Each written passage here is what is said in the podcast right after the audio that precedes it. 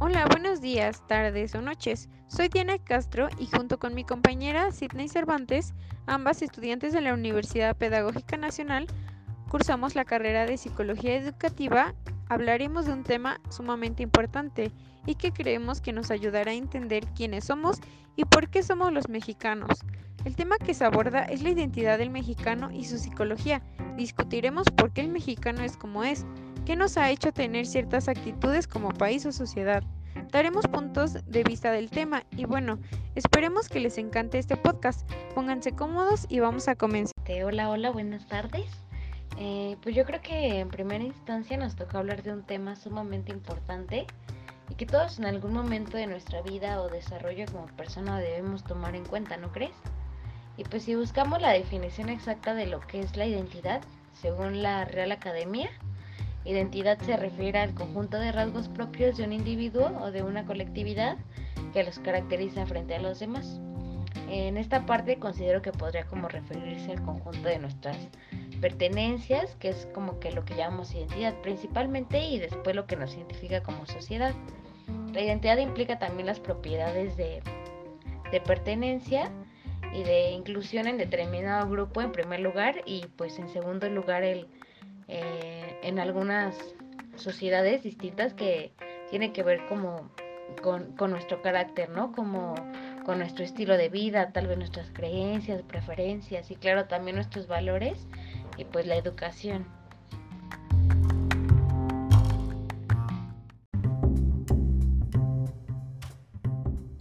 Sí, es correcto, pues los rasgos de identidad se van construyendo con el tiempo y continuamente. Podríamos poner como ejemplo nuestra bandera, el escudo, el himno nacional mexicano, y esos son elementos formales que nos identifican. Pero la idea del mexicano también forma importancia en muchísimos otros aspectos o elementos que forman parte de nuestro contexto diario. Sí, claro, y, fíjate que justamente es un punto muy importante el que dices, yo considero que la mejor solución es fomentar ¿no? más y ampliar el conocimiento y darle la importancia a nuestra historia e impartirla ¿no? a, todo, a todo nivel educativo, desde los más pequeños hasta los más grandes, ya que pues al final es algo que nos identifica y nos une ¿no? a un mismo pasado, pues también nos enseña a comprender nuestro presente, ¿no? Finalmente pues somos seres sociales y pues toda nuestra vida gira alrededor de justamente pues un entorno social desde que nacemos hasta que morimos. Estamos atados a, compartir, a conocer, a aprender eh, de diferentes pues, ideologías, lenguajes, diferentes posturas, creencias. Y pues esto es justo lo que va influyendo, ¿no? A crear nuestra propia identidad. Claro, incluso hay estudios acerca de la influencia de la personalidad materna en la niñez y han encontrado que aunque la personalidad materna influye de forma diferente en la personalidad del niño, también existen múltiples variables, el sexo del niño, el nivel socioeconómico, la clase social, su entorno social y otros factores. Esto determina la dirección de su desarrollo y cómo el niño va creciendo.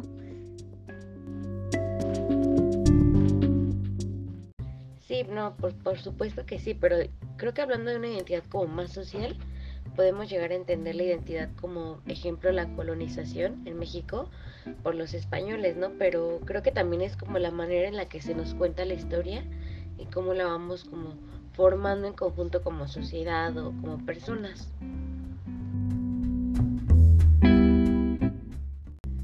Claro, y en la historia se puede ver cómo para conquistar la Nueva España, ahora México, eh, pues mandaron a varias personas que estaban presas en España para que pudieran estar aquí en lo que es ahora México.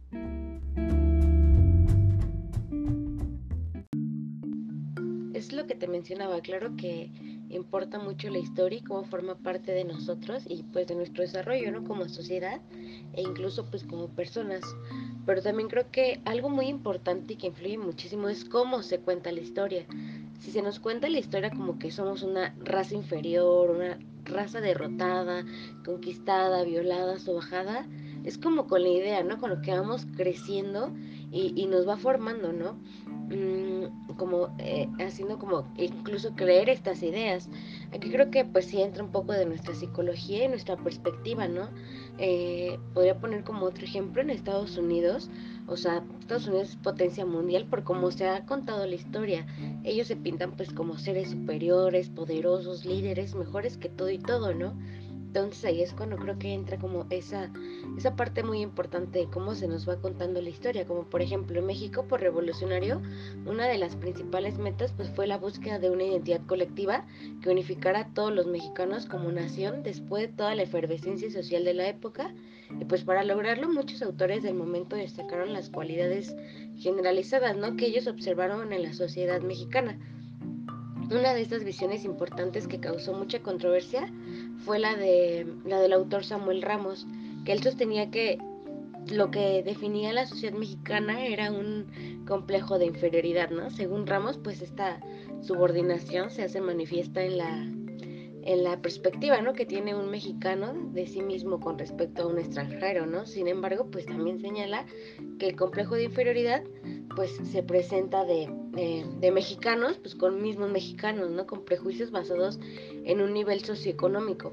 Muchos extranjeros pues contribuyeron una idea de la sociedad mexicana que incluso actualmente lo siguen asociando con el, con el hombre como campesino, pobre, macho, borracho, ¿no? Y a la mujer como igual, ¿no? Campesina, pobre, sumisa, servil. Hay un autor que toca este tema también muy interesante, Gilberto Jiménez. Es un investigador emérito del Instituto de Investigaciones Sociales de la Universidad Nacional Autónoma de México. También es profesor de la Facultad de Ciencias Políticas y Sociales y a lo largo de su vida como investigador y docente se ha ocupado fundamentalmente en la problemática de la cultura y de la identidad, ya que la identidad es inseparable de la cultura. La identidad se define por el conjunto de repertorios culturales de nuestro entorno y nuestro círculo de pertenencia. Sí, justo Gilberto ha tratado como de unir las diferentes concepciones de la identidad pues de las distintas ¿no? disciplinas dice que pues el concepto de, identidad es el conjunto de nuestras pertenencias sociales eh, igual como nuestra pertenencia a una nación, a, una familia, a un grupo de parentesco, eh, pertenecemos a una religión, a una iglesia, incluso a un partido político. La, identidad implica propiedades de pertenencia de, inclusión en determinado grupo, ¿no? En, en primer lugar y en segundo lugar, pues serían como las sociedades distintas que, que tiene que ver con el, mm, con, con, el carácter, ¿no? Con nuestro estilo de vida, nuestras creencias y nuestras preferencias.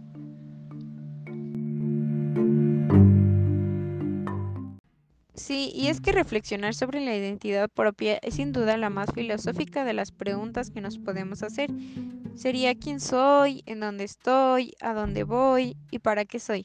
No es un asunto menor y debe encararse con el más alto grado de honestidad.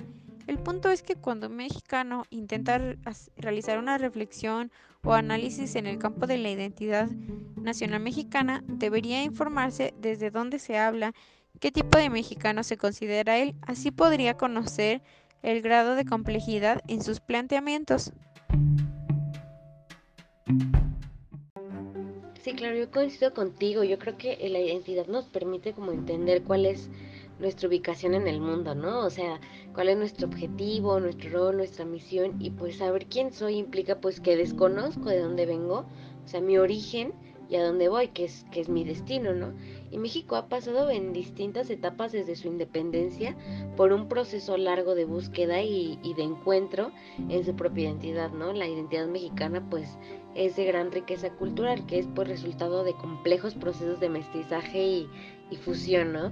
Yo creo que el descubrimiento y la construcción de la identidad nacional mexicana, pues ya ha pasado como por diversas etapas históricas de manera muy significativa, que pues nos ha ido como formando y construyendo poco a poco, ¿no? Y creo que uno de los retos más importantes que vive nuestro país es como que ese, ¿no? El, el de reencontrar y reconstruir su propia identidad, ¿no? Que para ello hay que que, replantar el piso ético y fortalecer nuestra conducta, carácter, este, no sé, nuestra, nuestra personalidad eh, nacional, ¿no?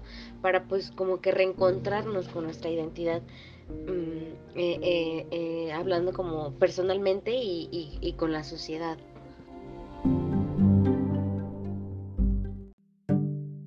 Y es que existen diferentes perspectivas de identidad. Depende del punto que lo observemos. Por ejemplo, para la industria cultural, la identidad es el catálogo donde se inscriben lujos emocionales, pasiones sublimadas por la fatalidad, alianzas entre razas y destino trágico, cómico, gusto por la muerte, machismo y responsabilidad.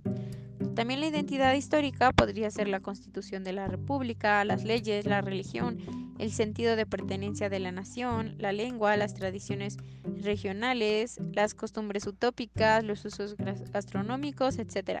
También otro ejemplo es la identidad nacional.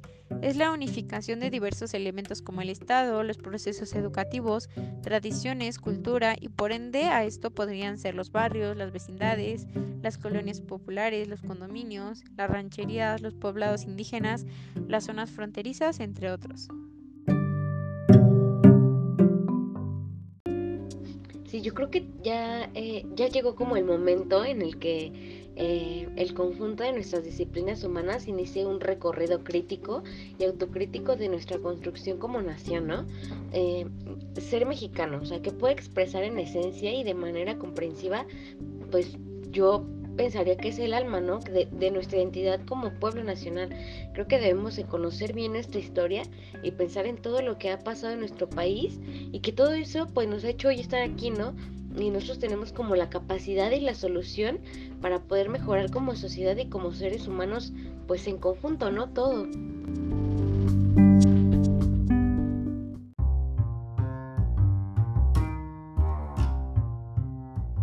Con lo que hemos visto, eh, podemos concluir que la identidad del mexicano se compone de su historia, de su cultura, las ideologías, el idioma, los valores, la religión y también de su entorno social.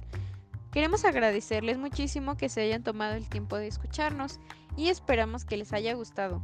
Por nuestra parte es todo, les mandamos un abrazo a la distancia y que tengan un excelente día.